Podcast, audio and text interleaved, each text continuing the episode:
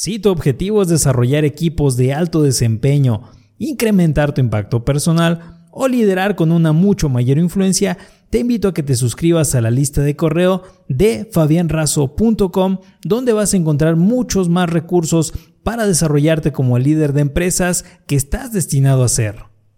Hola líder, soy Fabián Razo y hoy vamos a revisar el resumen del libro Seis sombreros para pensar. ¿Quieres saber cómo pensar con claridad en cualquier situación o problema? ¿Te gustaría aprender a resolver problemas como un profesional? O tal vez solo estás buscando no ponerte todo nervioso y sin saber qué hacer cuando ocurre algo complicado. Vamos a ver todo esto y más hoy con el resumen del libro Seis sombreros para pensar. Los seis sombreros para pensar. El autor es Edward de Bono, quien nació en Malta y es autor también de Creatividad, otro enorme libro que vamos a resumir más adelante. ¿De qué se trata este libro de los seis sombreros para pensar? Pues resulta que es una guía para pensar mejor. Y el autor nos dice que los sombreros son direcciones, no descripciones de lo ocurrido.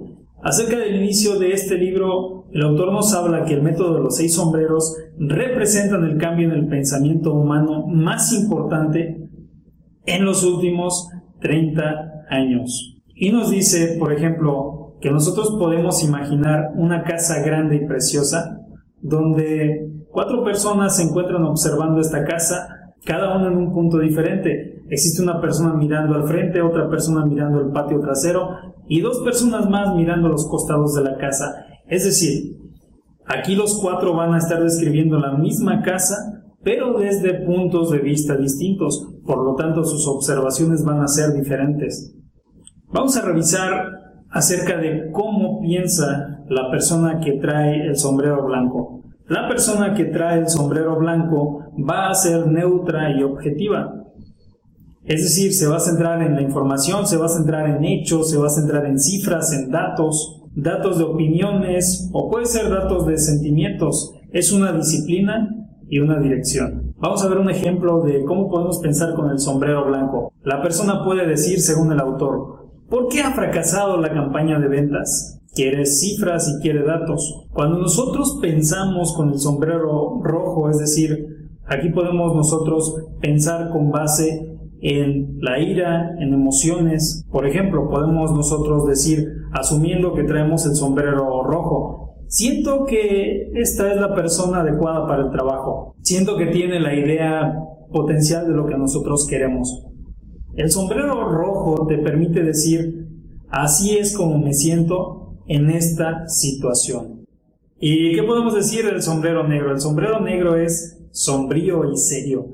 Es el más importante. Este sombrero es para ser cuidadoso.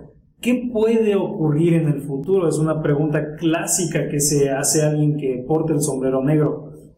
¿Cuáles son los riesgos de esta actividad? Para la persona que porte el sombrero amarillo, es decir, el alegre y positivo, busca los posibles beneficios de una sugerencia, como poner una idea en práctica, por ejemplo, o hacer que las cosas ocurran. Una persona que porta el sombrero amarillo va a tender a mirar el futuro, va a ver el valor de cómo se hacerlo, va a observar el mejor escenario que puede presentarse en una situación.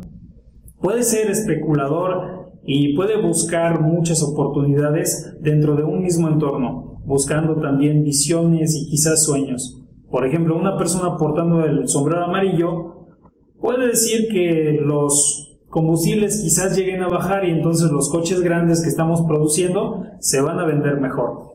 ¿Qué podemos decir de la persona que porta el sombrero verde?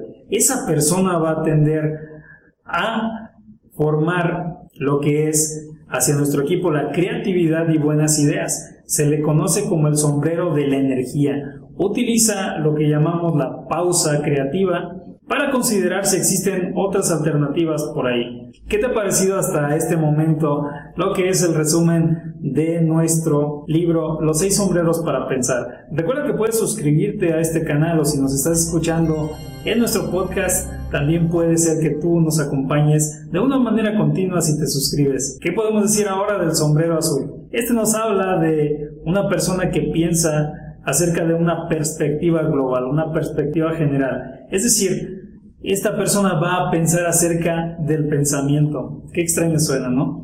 Pero el autor nos dice que esta persona se hace preguntas como, por ejemplo, ¿cómo deberíamos organizar nuestro pensamiento en estos momentos? También puede formular las preguntas adecuadas o ayudarnos a definir un problema, estableciendo las tareas del pensamiento, el control, la organización o definir los temas de los cuales nosotros estamos tratando.